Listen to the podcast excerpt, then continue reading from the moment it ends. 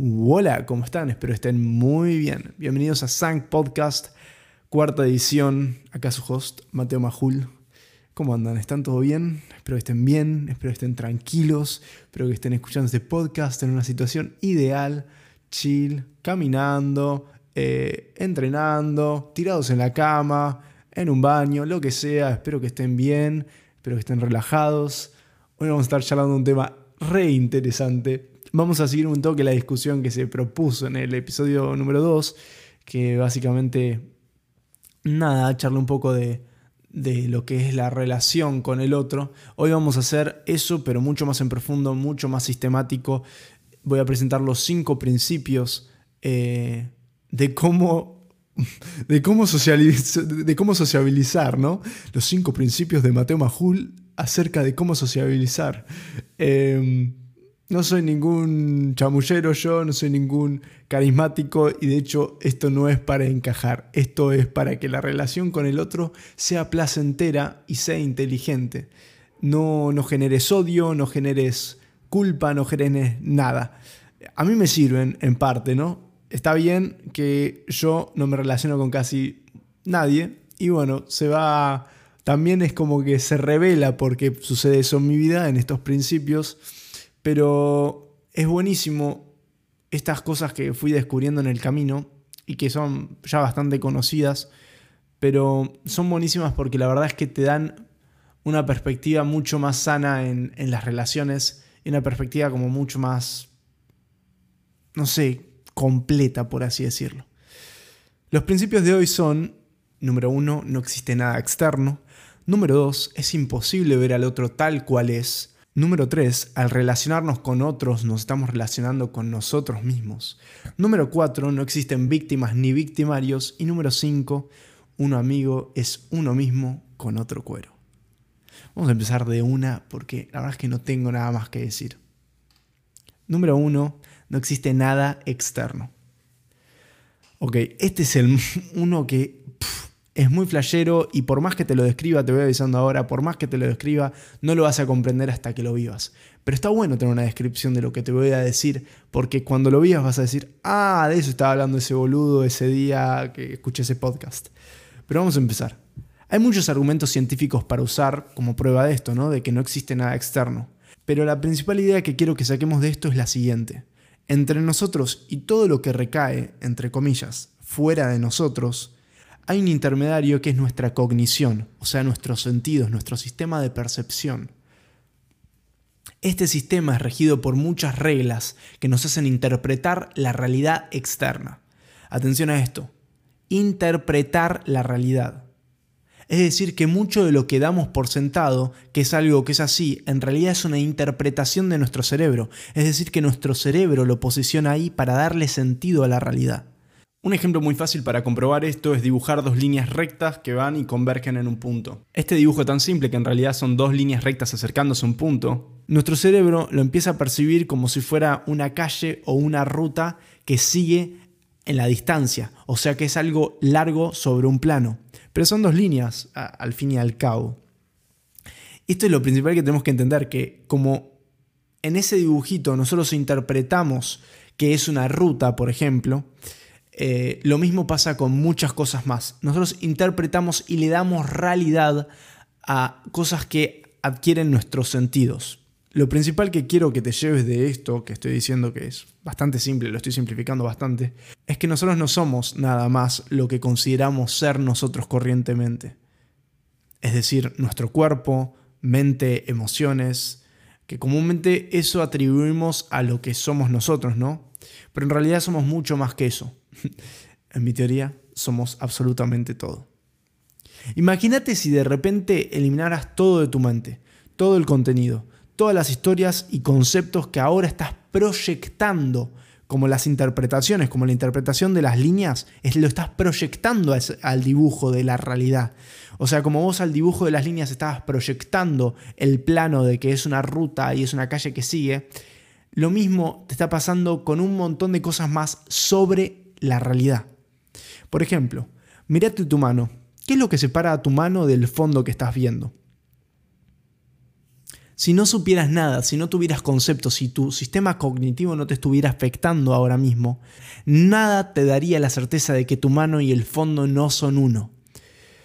La única razón por la cual separamos estas dos son por ficciones psicológicas que nos armamos para interpretar el mundo. Ahora, eso no es 100% la forma en que la realidad es en verdad. En realidad todo es una masa enfrente tuyo de energía y vibración que nuestros sentidos evolucionaron para darle la forma que vos percibís, ¿no? O sea, todo, literalmente todo es energía. Y acá esto no es un coso metafísico, no, no. Todo a nivel atómico es energía, todo está en movimiento. Por eso, no por nada que la energía en la teoría, ¿qué, fue lo flashero de la teoría de la relatividad de Einstein, no? Te estaba diciendo que la energía equivalía a la masa por la velocidad a la luz al cuadrado. Ya una de las teorías más famosas del siglo pasado dice que la energía es igual a la masa. Pero entonces tenemos que entender eso. Todo lo que vemos ahora, todo lo que percibimos ahora es energía, es vibración, está vibrando constantemente. Entonces no hay en realidad separación de nuestra mano, nuestro cuerpo, de la realidad externa. O sea, todo en realidad es una masa enfrente tuyo de energía y vibración que nuestros sentidos evolucionaron para darle forma a eso que vos percibís. O sea, un ejemplo de esto, algo súper común, una nota musical. Nosotros nos comimos la ficción de que la vibración de aire genera el tono, bla, bla, bla. O sea que vos tocas el piano, tan, y se escucha una nota, ¿no? Y vos pensás, nos dijeron que eso es vibración en el aire. Y uno erróneamente piensa que el tono proviene de la vibración en el aire, ¿no? Que porque se mueve el sonido hace ese ruido.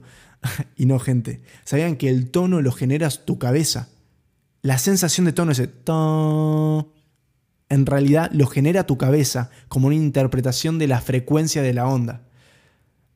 Hay millones de ejemplos así. Tu cabeza está creando tu realidad. Gente, hay que entender esto. No es que percibimos los sentidos y los adquirimos así nomás. No. Adquirimos eh, la información de afuera a través de nuestros sentidos, pero nuestro cerebro hace un procesamiento todo el tiempo. Y a nosotros lo que nos llega en realidad es una forma procesada de lo que percibimos. Esta noción de que en todo lo que hacemos tenemos el intermediario cognitivo es algo muy importante a comprender, porque todo lo que vemos nosotros le ponemos el nombre. Nadie más, o sea, no es que las cosas son inherentemente así. Y de la misma forma que hacemos con toda la realidad, le ponemos distintos nombres a distintos nombres, distintas nociones para identificar la forma, lo mismo hacemos con las otras personas. Gente, el otro es también parte de esa masa de la cual nosotros también somos parte, de esa masa de energía. O sea, no hay diferencia entre vos y el otro, nada más hay una diferencia de perspectiva. Pero como todo lo que vemos nosotros le ponemos el nombre y nadie más, vamos a pasar al siguiente punto, que es el número dos, que es imposible ver al otro tal cual es. Obviamente no podemos ver ni la realidad tal cual es. No podemos ni dibujar líneas paralelas que ya estamos creando un plano tridimensional en nuestra mente automáticamente. ¿Qué es lo que nos hace pensar que cuando nos relacionamos con otros, en verdad no nos estamos relacionando con una representación de ellos en nuestra cabeza? Y esto es básicamente lo que este principio nos quiere hacer entender. Siempre que nos relacionamos con otras personas, nuestro cerebro está formando una representación de ellas en nuestra cabeza y creando un patrón que después ese mismo patrón lo utiliza para cuando encuentra a alguien que tiene unos comportamientos similares. Lo loco de esto es comprender que nosotros nunca podemos conocer a una persona tal cual es, porque nos estamos basando en una memoria de ellos, que nunca está verdaderamente conectada con lo que ellos son. Nadie puede conocer a nadie más que al mismo. Esto es un pum, o sea, te explota la cabeza, porque es posta, todo el tiempo nos estamos relacionando con una representación de la otra persona. O sea, la única forma de poder conocer a la otra persona sin acceder a esta representación es conociéndose uno mismo y pasando por esas experiencias. Siempre que intentamos conocer al otro concentrándonos en el afuera, no estamos haciendo otra cosa que recolectando data a un patrón que en realidad no es esa persona, sino que es un patrón en nuestra cabeza. Ahora, ¿qué es lo que quiero transmitir con este punto? Nunca pienses que conoces a una persona. Esto es lo principal. Cada vez que ves a una persona en un nivel último, tenés que sacarte todas las expectativas buenas y malas. ¿Y a qué me refiero con nivel último? Es que cotidianamente podés obviamente decir, che, yo sé que a Juancito le gusta el helado sabor limón. Perfecto. Pero a nivel último no podés comprender si hoy Juancito en verdad le gusta el helado limón. ¿Entendés? Podés, es una predicción que vos haces en base a la representación que tenés de Juancito en tu mente. Entender que toda expectativa tuya viene de una interpretación tuya y que esta interpretación puede ser errada para el hoy es clave. La otra persona no le debe nada a tu representación que vos tenés de ella en tu cabeza. Así que no esperes otra cosa que una sorpresa de esa persona todos los días, porque somos flexibles, somos fluctuantes los seres humanos. No podemos esperar eh, que la gente obedezca a, nuestra imagen.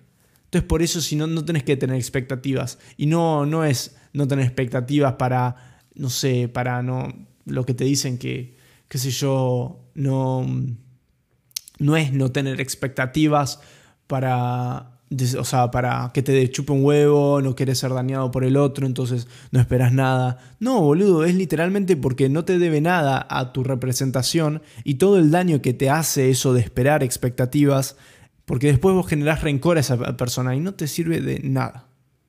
Por más predecible que sea la persona y vos más perspicaz, nunca la subestimes. La única forma de soltar al otro es no darle fe a tus expectativas que tenés de él. Esto es clave de entenderlo. Cuando tenemos esto en mente, que nos estamos relacionando con nuestra propia interpretación del otro, ya podemos ver con el uso de las palabras el próximo principio del que voy a hablar.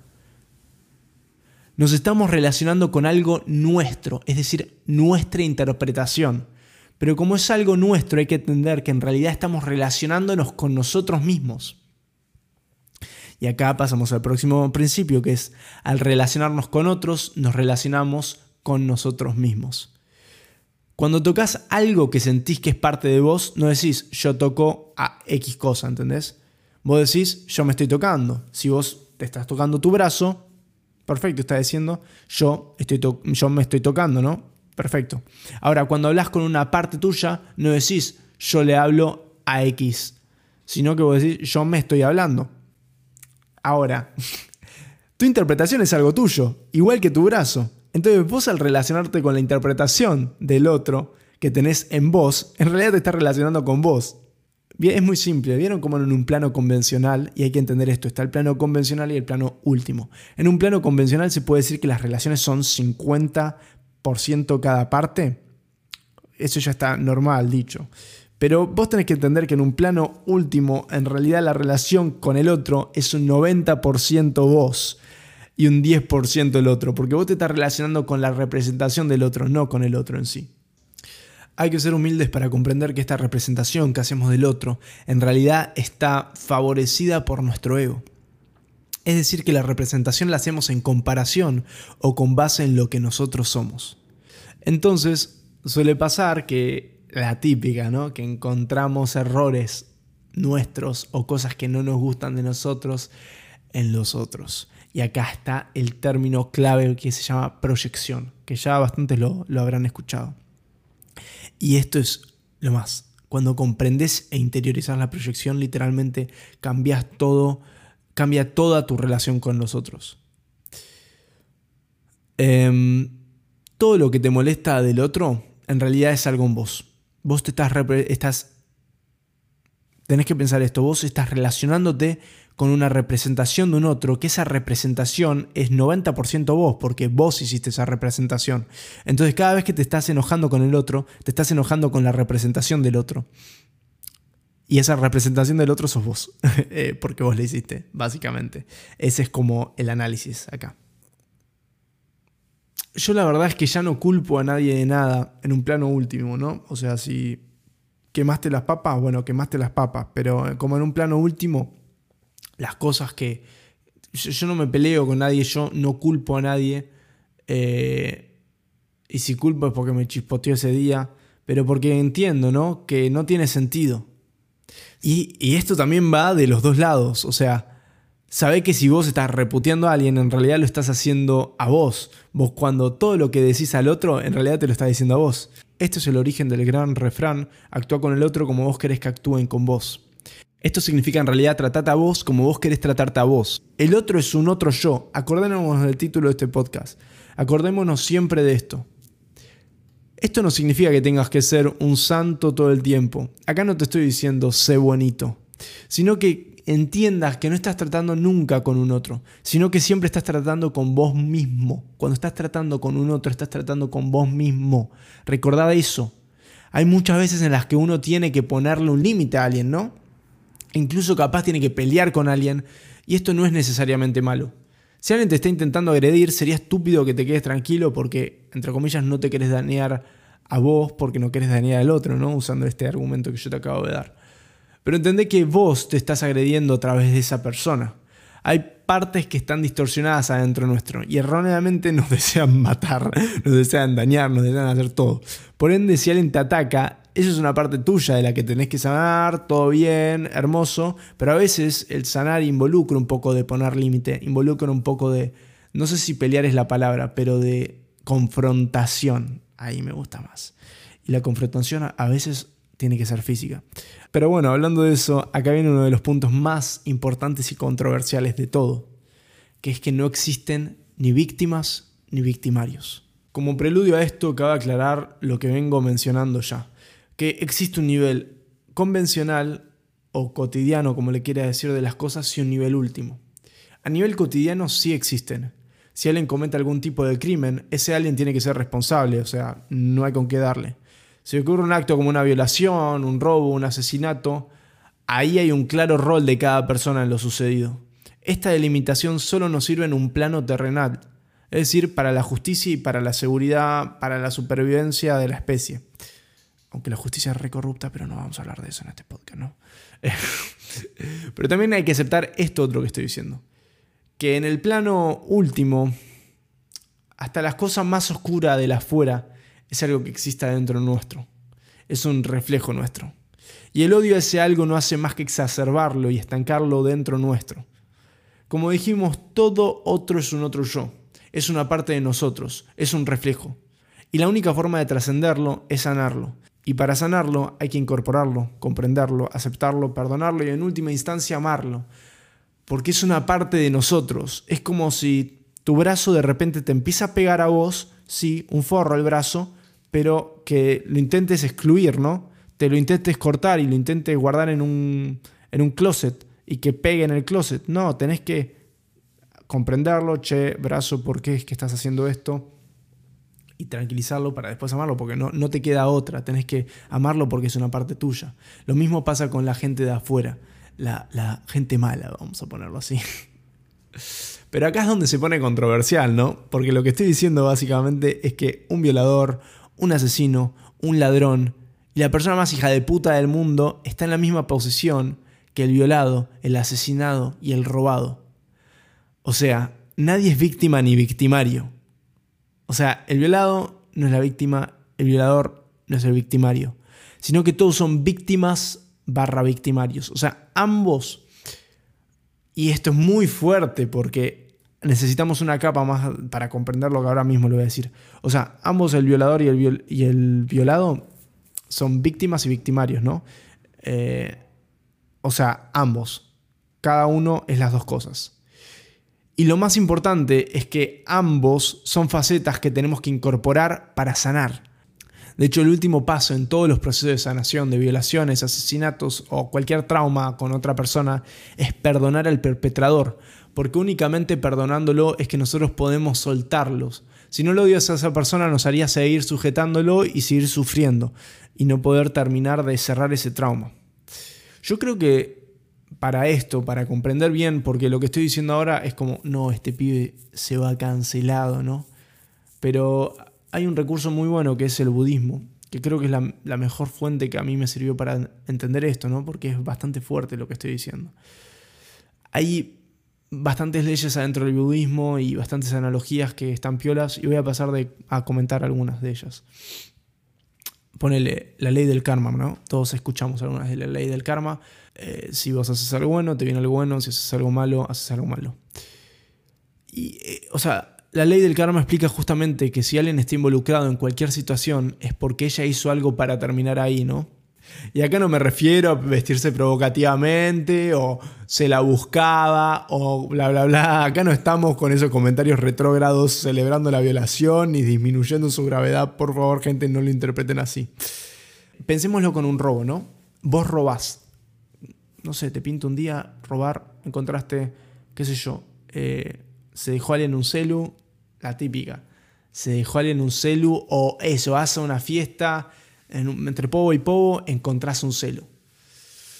No sé, estabas con. Estabas corto de guita, necesitabas celo nuevo, justo estaba desbloqueado, te lo quedaste. Te quedaste el celo.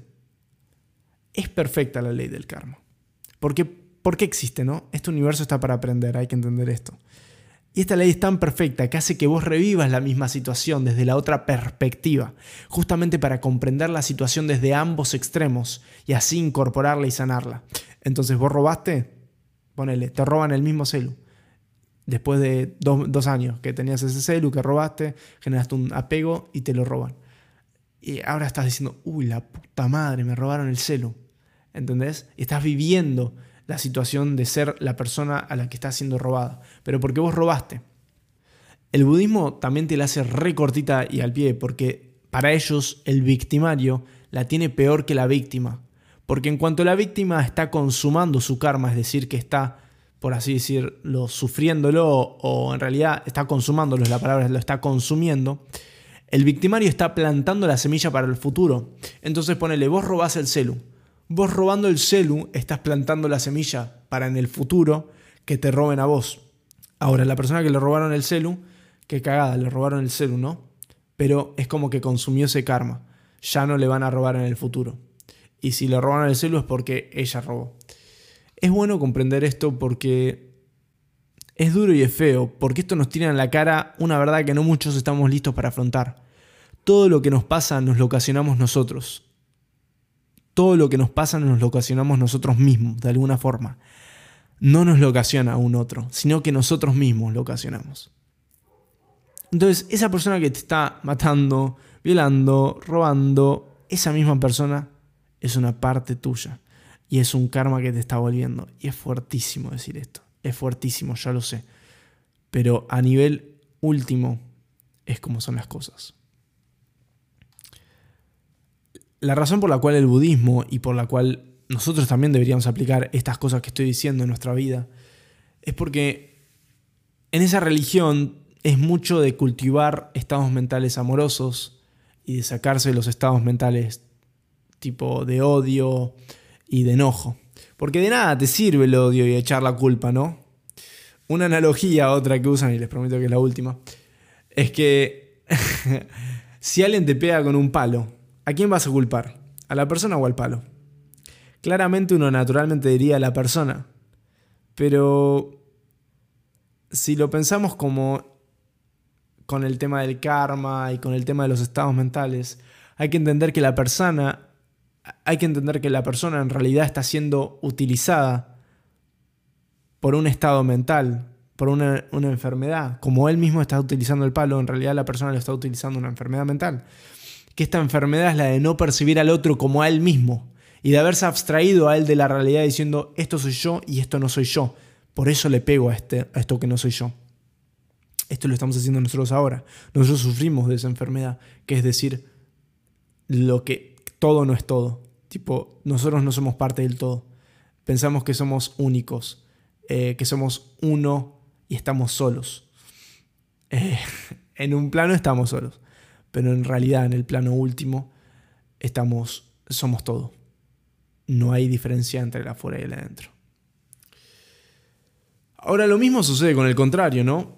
O sea, con las personas que nos encontramos en la vida y las personas que decidimos conscientemente apreciar, querer, amar, lo que sea. Los llamamos amigos, gente querida.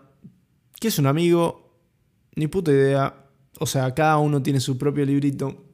Pero Atahualpa Yupanqui en una entrevista dice una historia que, que es bastante épica, o sea, la moraleja, ¿no? Él cuando era chico hizo esta misma pregunta a un señor en su pueblo y dijo algo que yo vengo repitiendo todo el episodio, pero lo dijo, viste, con más gaucho, más argentino. Un amigo es uno mismo con otro cuero. Y este es el principio número 5. Si bien para mí todos somos uno mismo en otros cueros, no hay separación de nosotros del otro. Pero queda linda la frase, así que dejémosla. Hay mucho que decir sobre la amistad y cada uno tendrá su librito para decir a quién se considera amigo o no, ¿no? Yo tengo los amigos contados y me gusta así. Yo no quiero, yo no considero amigo a la persona con la que no logre ser genuino y auténtico. Y créanme que es muy difícil encontrar gente con la que yo pueda realmente liberarme y ser así. Pero acá no vamos a hablar de qué es la amistad en sí, sino que vamos a hablar de un dato más importante que es parte del principio, ¿no? Es básicamente lo que quiero explicar con este principio, que es no apegarse a la amistad. Porque todo el amor que puede sentir uno por un amigo se puede desvanecer en un instante con el apego. ¿Vieron como en el anterior punto estuve diciendo que hay que perdonar a las personas que no queremos, que, que odiamos y todo lo demás? Bueno, lo mismo es hay que desapegarse de las personas que queremos. Si les soy sincero, no sé cuál es más difícil, si perdonar o desapegarse. Y acá está lo clave de entender de este principio. Si un amigo es uno mismo en otro cuero, Creo yo que tenemos que hacernos amigos de nosotros mismos. Y esto suena muy poético y demás, pero recordemos lo que dije. Las relaciones son un 90% vos y un 10% el otro. Si te va para la mierda con los otros no es por tu relación con ellos, sino que es por tu relación con vos. Y haciendo eco al mensaje que dejé en el episodio 2, no vas a poder encontrar amigos hasta que vos no te encuentres a vos mismo. Entonces, si te sentís solo y te sentís que no encajás, no busques en el afuera los amigos. Buscate en vos a vos. Una vez que suceda esto, los amigos van a llegar solos porque los vas a traer. Tranqui. Uno de mis amigos lo conocí, él estaba tocando el violín en su casa, yo lo escuché desde afuera, me quedé, lo aplaudí y, es uno de mis más grandes amigos al momento de, estar hablando. ¿Entendés? Tipo, literalmente te llegan los amigos eh, en la calle, así. Y cuando puedas estar vos con vos, vas a conocer la sensación más hermosa que la amistad te puede brindar.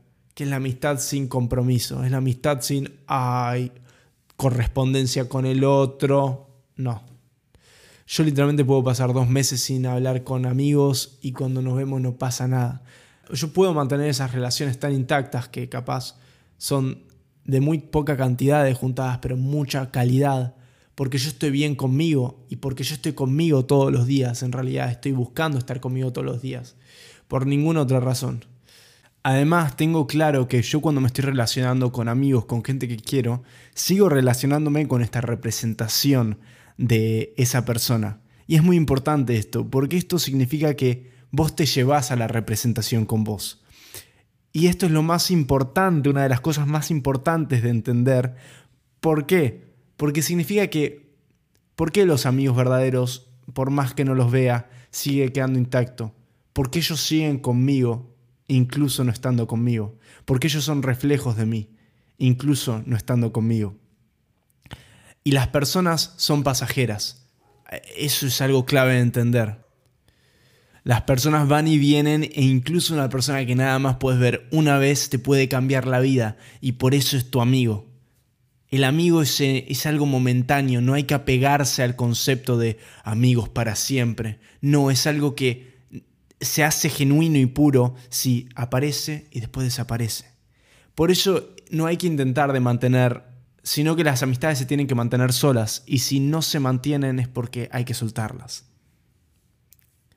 A mí me resulta fácil esto de soltar a la gente, capaz por desconexión emocional más que por desapego, no importa, pero les digo que desde esta perspectiva, sea sana o no sea sana, es algo mucho más liberador porque volvés a ver a la persona y no sentís, uy, tendría que haber estado con ella, uy, tendría que haber hablado todos los días para ser, para que seamos mejores amigos, no. Eh, la relación se basa en lo genuino, en el sentir del momento. Y si el sentir del momento o la circunstancia del momento lo lleva a cada uno a otros lados, capaz cada uno está metido mucho en su vida como para estar juntos o capaz cada uno está en un proceso o capaz la otra persona, tu amigo, te representa un objeto de apego y estás intentando desapegarte, Beat, el verdadero amigo está ahí, incluso no estando. Eh, incluso te va a bancar en el hecho de que vos necesites alejarte de él, porque eso es el amor en última instancia. Y el amor trasciende la presencialidad.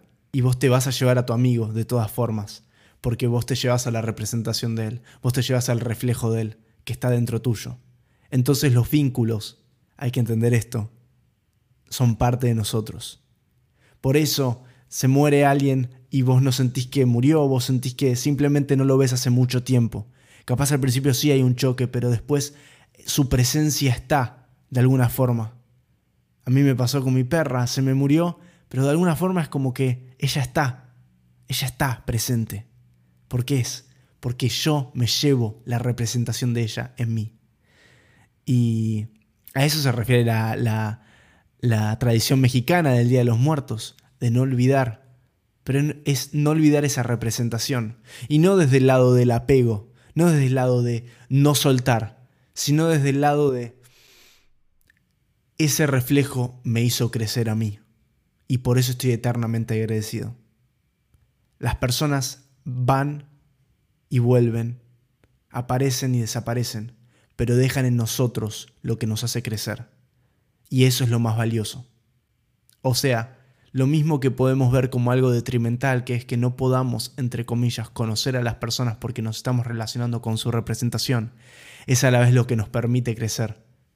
Pero bueno, esto fue el podcast de hoy. Eh, esto básicamente cerrando, vamos a, repetir un poco los, principios. No existe nada externo. Básicamente todo lo que está afuera, o sea, el otro y vos son uno. Por eso es que es imposible ver al otro tal cual es, porque en realidad vos te estás relacionando con una representación de ese otro. Y al relacionarte con, con el otro, que en realidad es relacionarte con la representación, en realidad te estás relacionando con vos mismo, porque esa representación en realidad está hecha por vos y es parte tuya. Entonces, como te estás relacionando con algo que es parte tuya, en realidad te estás relacionando con vos. Después hablamos de que no existen ni víctimas ni victimarios. Fuertísimo. Ese es el punto más fuerte de todos y que hay que perdonar a todas las víctimas y victimarios. Y lo último es que un amigo es uno mismo con otro cuero. Y que del amigo hay que desapegarse. Como de la persona que odias hay que perdonar, del amigo hay que desapegarse. Esto fue todo. Espero que hayan disfrutado de este episodio de Sank Podcast.